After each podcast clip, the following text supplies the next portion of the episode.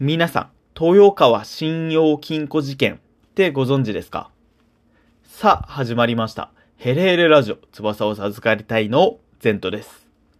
前回の話では、ゴールドスミスと呼ばれる、もともとは王族向けの金属加工を生りとしていた人たちが、知恵を働かせ、お金の貸し付けを始めたよという話をしました。ゴールドスミスたちは、それなりの金貨を預かっていたので、信用を獲得していました。そこで、その信用を利用して、実際に預かった金貨よりも、その数倍から10倍くらいのお金を貸し出し、その利息を受け取ることで利益にしようとしたわけです。この仕組みを信用創造と言います。これが現在までの銀行に受け継がれているわけなんですが、そんな預金額の10倍までのお金を融資することができる銀行にとって最も恐ろしいことは何でしょうか？ということで、第86歩、お金は信用を数値化したものである。現代までのお金の歴史、早速行きましょう。さてさて、信用創造という仕組みは、銀行が実際の預金額以上のお金を貸し出すことができるという仕組みなんですが、これが恐ろしいことになった事件があります。しかも、そんな簡単に銀行を倒産の危機に追い込むことができるのか、と正直びっくりするほどの事件です。それが、豊川信用金庫事件。1973年、昭和48年、愛知県の豊川市を中心に、豊川信用金庫が倒産するというデマが伝言ゲームのように拡散され、わずか10日間ほどで14億円ものお金が引き出され、銀行にお金が残らず、倒産の危機に陥ったという事件がありました。警察がその原因を探っていくと、きっかけは本当に些細な下校途中の女子高生3人組がしていたたわいもない雑談が原因だったそうです。背景を知らないと、え、マジ？なんで？という感じなんですけども、この女子高生 A さんが B さんと C さんの2人に対して、豊川信用金庫への就職が決まったよという報告をしました。すると B さんと C さんの2人は、豊川、豊川信金は危ないよと返事をしました。後から分かったことなんですが、この2人の危ないというのは強盗が入るから危ないよということだったんですが、A さんはそうとは知らず、別の D さんに豊川信金は危ないのかと相談し、またこの D さんが今度は E さんに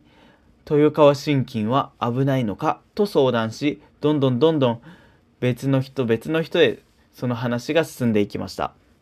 その過程で、この危ないのかは危ないよと変換され断定されるようになりました。そしてこのデマは1週間ちょっとであっという間に広がり、パニックに陥りました。人々は慌ててお金の引き出しや口座の解約のために銀行を訪れて、そのせいで銀行は大パニック。倒産寸前まで行きました。当時、全国信用金庫か、信用金庫協会の会長だった小原さんという方を中心に事態を解決するために、大量の現金をカウンターからよく見えるところにあえて置いたり、出金を逆に出金を進めたり、お客さんと財務局のやり取りを録音し、それを店内放送で流したりと、この事件の解決の仕方もとても興味深いんですけども、この事件は信用できるところにお金を集めることで、僕らもお金を動かすことができる。だけど、少しでもそのお金を扱う、あず、今日は調子が悪いですね。いつもですね。だけど、少しでもお金を扱うところに対して、疑いが生まれると、一気にその仕組みが崩壊する可能性があるというお金は信用の上に成り立ってるということを改めて教えてくれる事例でした。ゴールドスミスが発行した金賞手形は、それ自体には全く価値はないけど、彼らが本物の金貨をたっぷり持っていて、この紙があれば、本物の金貨と交換してくれるという信用があったからこそ、ただの紙切れが信用できる紙、価値のある紙に生まれ変わったわけですよね。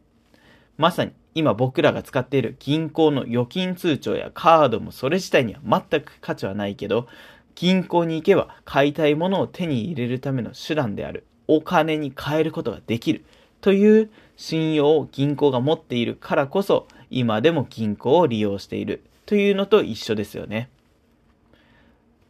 このように当時は金の価値によってお金の価値が保証されていた金本位制というものが取られていました。だけど、だんだん人口が増えてきて、金の枚数、金の量も足りなくなってきました。そしてとうとう限界に達してきた時に状況が大きく変わる出来事がありました。それが世界大戦です。第二次世界大戦後にアメリカが多くの金を持つことになったんですけども、このアメリカのドルを持っていれば、ヨーロッパの国はなんとかこの金本位制を維持することができました。やがて、しかしながら、アメリカの金の保有量もだんだんだんだん少しずつ減ってきたので、アメリカはドルと金を交換するのをやめるということを発表しました。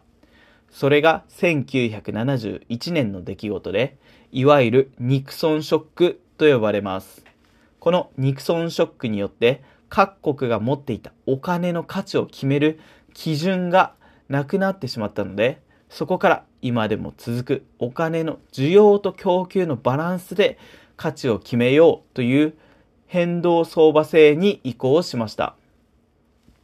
これが結果的に良かったのか悪かったのかはわかりませんが、世界中の中央銀行が金の保有量を考えずに事実上無限に自由にお金をすることができるようになりました。そこで大量の投機や投資にお金がつぎ込まれるようになっていきます。そうしてたくさんの事業が立ち上がり、経済が潤い出した一方でお金を持つ人と持たない人の経済格差はますます広がっていくということが懸念されるようになっていきます。2008年のリーマンショックはまさにこの需要と供給のバランスが一気に崩れてしまって変動相場性の悪い面が出てしまった事例だと言えます。アメリカ市場からアメリカドルが消えて市場に現金が不足する事態になり、アメリカドルを日本円に変える動きが高まって、日本では円高となり、輸出産業が大ダメージを受けることになりました。日本でも2008年のリーマンショックというのは大きな事件だったと言えますね。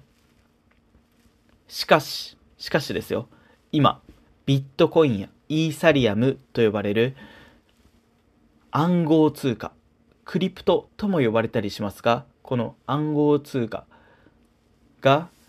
どこの国、どこの政府、どこの銀行にも依存しない世界中の人々が平等に管理して運用できる新しいお金として注目されています。権力者にコントロールされないというのがとても面白いのですが、まだまだ不完全なところもあり、